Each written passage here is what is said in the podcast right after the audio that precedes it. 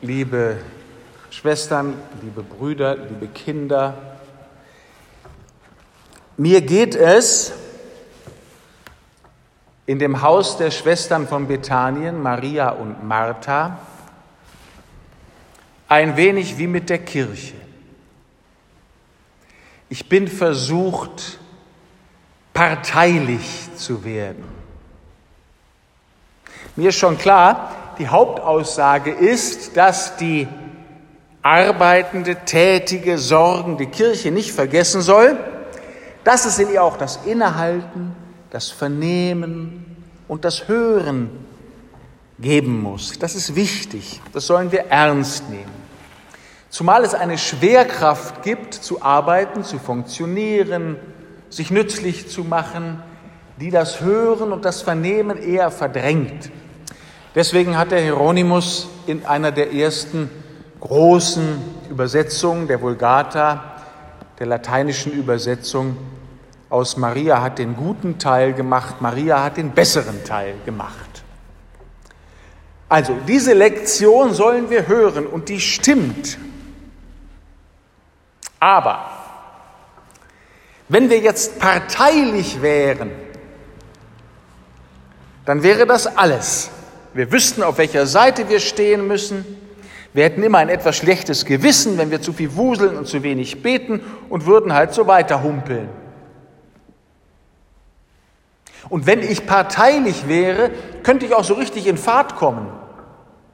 Ja klar, Martha steht für die Kirche, die Hauptsache arbeiten will, Hauptsache gesehen werden will, hauptsächlich sozial relevant bleiben will und große Werke unterhalten will. Ich könnte mich da so richtig reinarbeiten, bis mein Mund schäumt. Ich hätte trotzdem nur einen Bruchteil der Geschichte verstanden. Denn es geht hier um mehr. Es geht darum, dass wir, wenn wir die Grundbotschaft verstanden haben, trotzdem einen Augenblick zurücktreten und, wenn man so will, unparteilich werden. Oder anders gesagt, mal allparteilich werden. Das ist ein Terminus, der kommt vor allem aus der Moderation. Denn der Moderator, der soll sich in jede Partei hineinversetzen können, um ihr zu helfen, sich so zu äußern, dass der andere ihn auch verstehen kann. So also, dass ich, selbst wenn ich persönlich überhaupt nicht einverstanden bin mit dem, was der Nepomuk sagt, mich in den Nepomuk hineinversetze und sage, Nepomuk, meinst du vielleicht das und das? Und da kann der Nepomuk sagen, genau das meine ich und es nochmal anders formulieren. Das nennt man allparteilich. Und wir tun gut daran, uns einen Augenblick genauer die Martha anzuschauen, die ist nämlich im Evangelium nicht nur die gemaßregelte. Sie ist die, die das Haus für Jesus geöffnet hat. Das ist die, die dafür sorgt, dass aus dem Besuch Jesu nicht einfach bloß ein trockener Wortgottesdienst wird, sondern ein Fest, bei dem es was zu essen gibt, bei dem der Tisch sich biegt und es guten Wein gibt, damit die Leute nicht bloß reden, sondern auch singen und fröhlich werden. Und bei Johannes ist sie es, die vor der Auferweckung des Lazarus als erstes bekennt, dass Jesus der Sohn Gottes ist. Und deshalb tun wir zum Beispiel gut daran, wenn wir uns diese beiden Worte von der Martha mal zu eigen machen, indem wir uns in sie hineinversetzen. Das eine ist, dass die Martha fragt, ob es Jesus gar nichts ausmache, dass ihr allein die ganze Arbeit bleibt. Dass Martha also Jesus anfleht und damit Gott anfleht, dass er die viele Arbeit doch sehen möge, die sie Tag für Tag macht.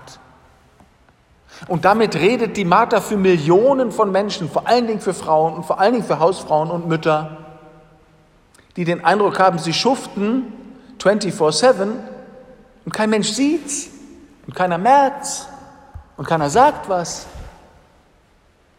Macht dir das gar nichts aus, Herr, dass ich hier schufte und meiner Schwester das offenbar ziemlich wurscht ist, wie sie da zu deinen Füßen sitzt, das faule Ding? Also, diese Frage, die hat schon ihr Recht. Aber um zu hören, wie Jesus nach Martha fragt, wie Jesus sich freut über den gedeckten Tisch, wie sie seine Arbeit lobt. Dafür wäre es halt gut, mal hinzuhören. damit sie hören kann, wie sehr es Jesus ein Herzensanliegen ist, was sie tut, wie sie sich müht und wie sie schuftet dafür, dass aus seinem Kommen ein Fest wird. Selber hören ist dran. Und jetzt möchte ich einen Schritt weitergehen, das ist vielleicht ein bisschen gewagt. Ich möchte mich nämlich mal hineinversetzen in die Maria und könnte mir vorstellen, dass es in mir dann die gleiche Frage gäbe. Mit allen, die sich das Innehalten, das Vernehmen, das Hören zu eigen machen. Macht es dir gar nichts aus, dass wir für entbehrlich, für irrelevant, für faul oder gestrig gehalten werden? Mich hat das schon beschäftigt am Wochenende. Dieser Vorschlag, man müsste darüber sprechen, ob Dienste wie der meine in der Kirche eigentlich noch gebraucht werden.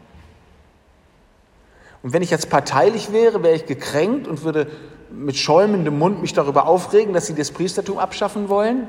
Wenn ich ein bisschen genauer hinhöre, müsste ich vielleicht feststellen, dass es unendlich viele Mitbrüder gibt, die Tag für Tag alles Mögliche dafür tun, damit sie für überflüssig erklärt werden. Und dass es viele Menschen gibt, die kaum Erfahrungen machen mit Priester, von denen sie den Eindruck haben, die braucht's. Dass wir uns also fragen müssen, was müssen wir denn tun, damit die Not, die dahinter liegt, gehört wird und wir Priester nach Gottes Herzen bekommen, die gleichzeitig für das Herz der Menschen da und erreichbar sind. Und dann würde Jesus vermutlich die Martha loben, ihr weites Herz und die Gastfreundlichkeit und würde Maria ermahnen, der gerade etwas gestressten Martha zu erzählen, was er ihr gesagt hat. Und er würde ihr vermutlich sagen, dass auch sie nicht vergessen darf, dass sie tun soll, was sie gehört hat. Und dass es vielleicht passend wäre nachher nach dem Essen, wenn sie in die Küche geht und Martha noch ein wenig beim Herrn sitzt um sich zu freuen an seinem Lob über das Fest. Und das Letzte, liebe Schwestern und Brüder, was wir uns von diesem Evangelium sagen lassen sollen, ist, dass es nicht darum geht, dass wir Jesus sagen, was er anderen sagt. Sag ihr doch, sie soll mir helfen. Ich ertappe mich sofort dabei. Sag ihnen doch, sie müssten mehr nach dem Evangelium und nach dir fragen. Und mir ist immer so, als würde Jesus sagen, mache ich schon, aber jetzt hör du mir erst mal zu. Und darum geht's dass wir ihm zuhören, dass wir uns von ihm erreichen lassen und dass wir anderen die Möglichkeit geben, zu erkennen, was uns, auch uns das Evangelium sagt, dass die beiden Schwestern einander brauchen. Die Martha braucht Maria, damit sie für Martha mithört, was Jesus sagt und sie selbst ans Hören erinnert. Die Maria braucht die Martha, damit der Tisch gedeckt ist und der Gast, dem sie zuhört, das Fest bekommt, das ihm zukommt und das Ausdruck der Freude darüber ist, dass Gott in Jesus unter uns Menschen wohnt. Amen.